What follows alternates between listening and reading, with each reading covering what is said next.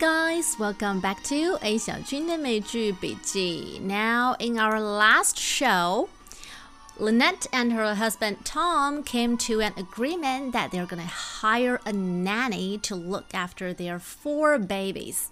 Even though it's a big commitment, because we all know that hiring a nanny is much more expensive in US. That's one of the biggest reasons why so many women in US chose to be stay-at-home moms and housewives after having children. And so did Lynette. But unfortunately for her, four children are way too many to handle, right? Huge, huge sweet burden. So, where could she land a good nanny for her babies? She turned to Bree for a suggestion. Let's listen to the conversation. Nannies are so hard to find. Yeah, that's why I was hoping to take advantage of your expertise. Oh, Lord. What do you want me to do? All your rich friends have nannies, A-list nannies. I need to catch one. Here you go. Without their bosses. Why? So I can poach me one. Lynette. Look, at my old job, we didn't wait for good people to come to us. We went out and raided other companies. I don't see why it should be different when you're hiring a nanny. I understand that good help is hard to find, but stealing a family's nanny is so it's unseemly. Not twisting anyone's arm. If I make a better offer, why shouldn't a qualified person reap the benefits? So come on. Where can I score some high grade nanny? You must have noticed that in this very short piece of conversation, we've got lots of language points. So we're going to listen to this conversation one more time, sentence by sentence. Here we go. Ugh, good nannies are so hard to find. Yeah, that's why I was hoping to take advantage of your expertise. Good nannies are so hard to find. 这是 Bree 发出的感叹，也是为什么 Lynette 会 turn to Bree for help。我们听到 Lynette 说，That's why I was hoping to take advantage of your expertise.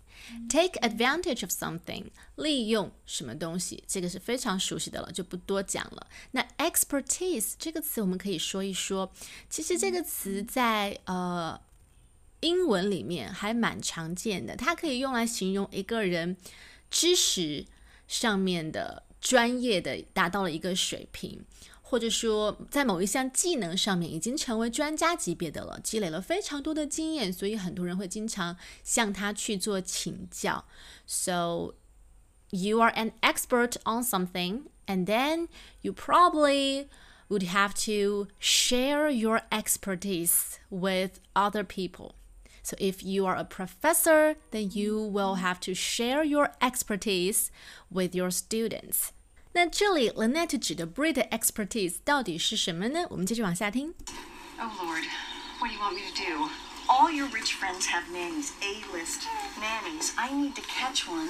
Here you go. Without their bosses，那我们明白了。Bree 她作为这个小区一个很完美的主妇人设，她周围有很多的有钱朋友，and all your rich friends have nannies, A-list nannies.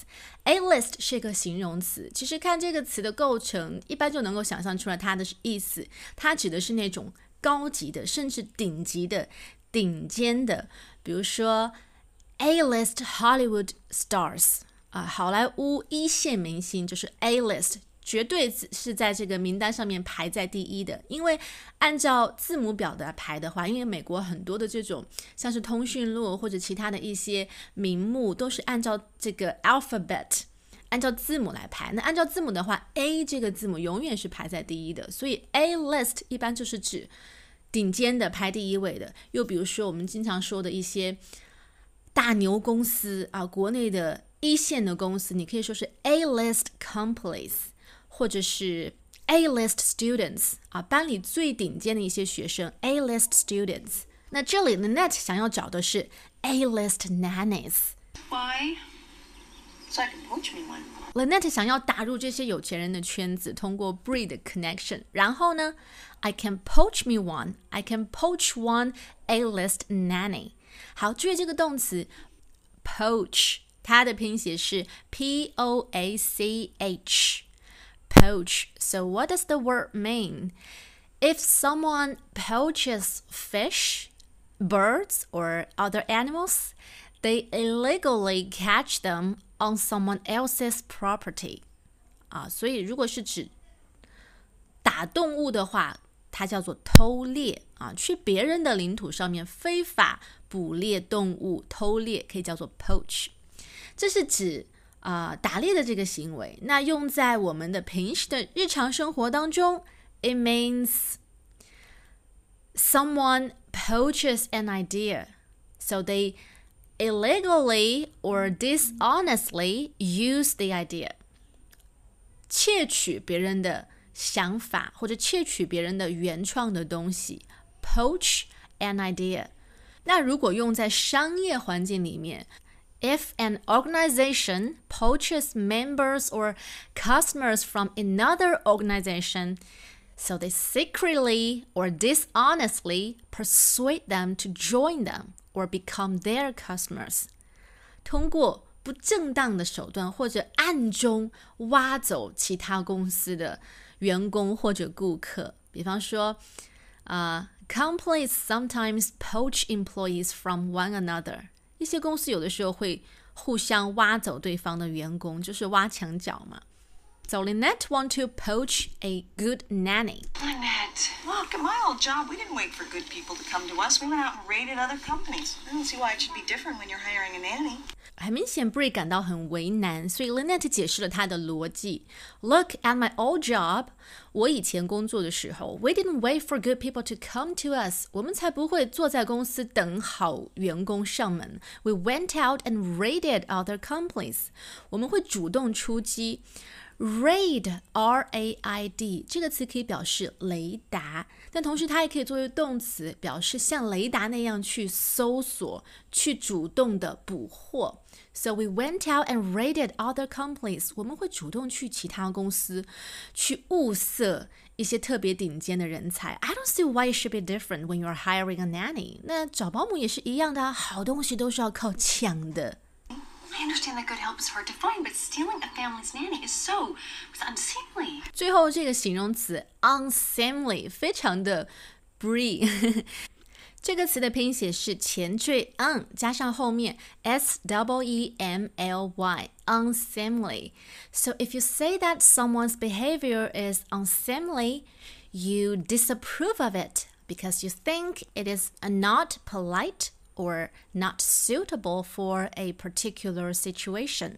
如果你形容一个人的做法是 unseemly，就是指你不太同意他的，你不太赞成他的行为，因为你觉得，嗯，不太礼貌或者不够得体。做事得体对 Bree 来说非常的重要，所以 Bree 的态度是 Stealing a family's nanny is so unseemly。来听听看 Lynette 是怎么样说服他的。 I'm not twisting anyone's arm. If I make a better offer, why shouldn't a qualified person reap the benefits? The first sentence is I'm not twisting anyone's arm。这是一个固定表达，而且我觉得非常的形象。Twist someone's arm. Twist 扭曲 arm 胳膊，想想看，你使劲的去拧一个人的胳膊，一般都是你在命令他，或者你强迫他 push 他要去做一件事情的时候，不管是威逼还是利诱。所以 twist someone's arm 就是指你向某人施加压力。以强迫他去做你需要他做的事情。So here, when Lynette said, "I'm not twisting anyone's arm"，就是说我也没有要逼人家的意思，强扭的瓜不甜，这个我懂。If I make a better offer，如果我出的价更高，我提的我开的条件更好。offer 这个词，o double f e r，它可以表示一个人开出的价码，so it can mean the amount of money that someone says they will pay to buy something。比如说， 啊，这个房产中介说他给我出的价绝对是最高的了，其他人不会开出更高的价了。So this real estate agent says no one else will make a better offer。又或者啊，我急着要用钱，所以没有时间去等一个更好的价格了。I desperately need the money, so I don't have the time to wait for a better offer. 所以 Lynette 一开始就做好了心理准备，她要给一个高价，为了挖墙脚。So if I make a better offer, why shouldn't a qualified person reap the benefits? Qualified 这个形容词我们也讲过，它表示一个人是有资格的、称职的、能干的。那 reap the benefit 它其实是一个固定表达，呃，reap 表示获取啊、取得。那 reap the benefit 就是获取利益。所以，如果这个保姆特别能干，然后我又能够开出更好的价格，为什么不能把它挖过来呢？So come on. Where can I score some high grade nanny?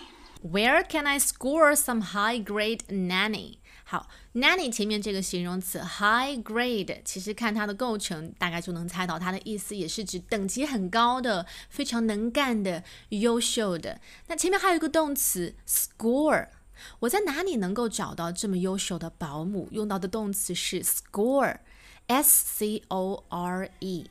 Score 这个词我们以前讲过，它在比如说体育运动里面，像是足球，当一个球进去之后，你会听到很多人说 scored，就是进球的意思，得分了。那同样的道理，当你说 score a success or score a victory，it just means you are successful in what you are doing。啊，只是你赢得了什么东西。那 score a nanny 就是指我能够为自己抢过来一个保姆。这个动词其实用的特别好，它很符合 Lynette 这个人设。因为 Lynette 虽然现在是一个 stay-at-home mom 和 housewife，可是她曾经是企业的高管呢，而且她的性格也是偏男性化的。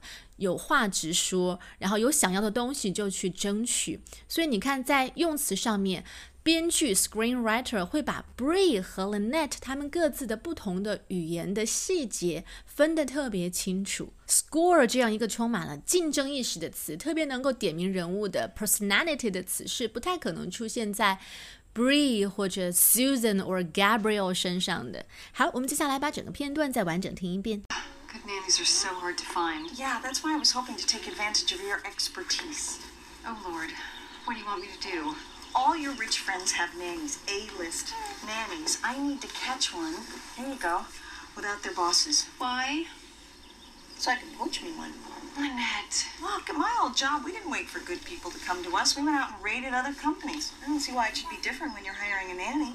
I understand that good help is hard to find, but stealing a family's nanny is so unseemly. Not twisting anyone's arm. If I make a better offer, why shouldn't a qualified person reap the benefits? So come on. Where can I score some high grade nanny? Alright, that's all we've got for today's show. Hope you enjoyed it. See you next time. Bye bye.